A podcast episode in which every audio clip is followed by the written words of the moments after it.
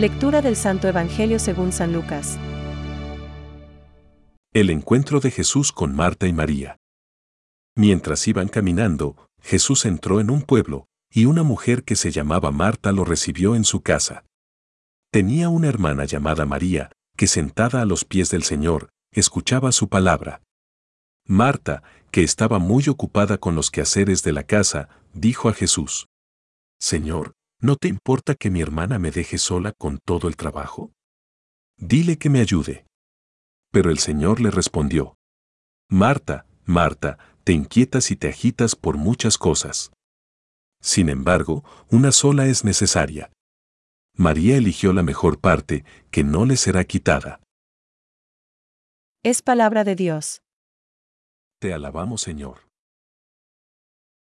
Reflexión. Hay necesidad de una sola cosa. Hoy vemos a un Jesús tan divino como humano. Está cansado del viaje y se deja acoger por esta familia que tanto ama, en Betania. Aprovechará la ocasión para hacernos saber qué es lo más importante. En la actitud de estas dos hermanas se acostumbra a ver reflejadas dos maneras de vivir la vocación cristiana. La vida activa y la vida contemplativa. María, sentada a los pies del Señor. Marta, atareada por muchas cosas y ocupaciones, siempre sirviendo y contenta, pero cansada. Ver Lucas 10, 39 a 40 horas y 42 minutos. Calma, le dice Jesús, es importante lo que haces, pero es necesario que descanses, y más importante aún, que descanses estando conmigo, mirándome y escuchándome. Dos modelos de vida cristiana que hemos de coordinar y de integrar. Vivir tanto la vida de Marta como la de María. Hemos de estar atentos a la palabra del Señor y vigilantes, ya que el ruido y el tráfico del día a día frecuentemente esconde la presencia de Dios. Porque la vida y la fuerza de un cristiano solamente se mantienen firmes y crecen si él permanece unido a la verdadera vid, de donde le viene la vida, el amor, las ganas de continuar adelante y de no mirar atrás. A la mayoría, Dios nos ha llamado a ser como Marta. Pero no hemos de olvidar que el Señor quiere que seamos cada vez más como María. Jesucristo también nos ha llamado a escoger la mejor parte y a no dejar que nadie nos la quite. Él nos recuerda que lo más importante no es lo que podamos hacer, sino la palabra de Dios que ilumina nuestras vidas, y, así por el Espíritu Santo nuestras obras quedan impregnadas de su amor. Descansar en el Señor solamente es posible si gozamos de su presencia real ante la Eucaristía. Oración ante el Sagrario. Es el tesoro más grande que tenemos los cristianos.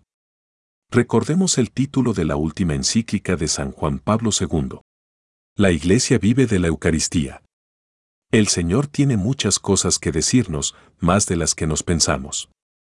Busquemos, pues, momentos de silencio y de paz para encontrar a Jesús y, en Él, reencontrarnos a nosotros mismos. Jesucristo nos invita hoy a hacer una opción.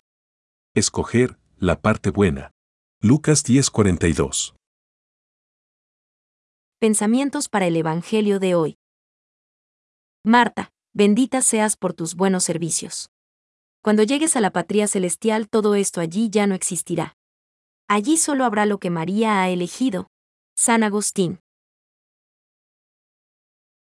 La palabra de Cristo es clarísima.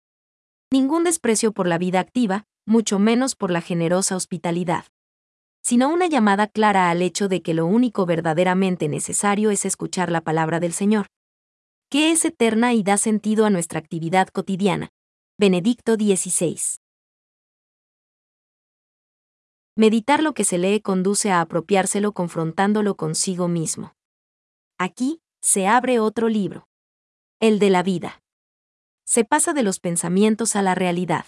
Se trata de hacer la verdad para llegar a la luz. Señor, ¿qué quieres que haga? Catecismo de la Iglesia Católica, número 2.706.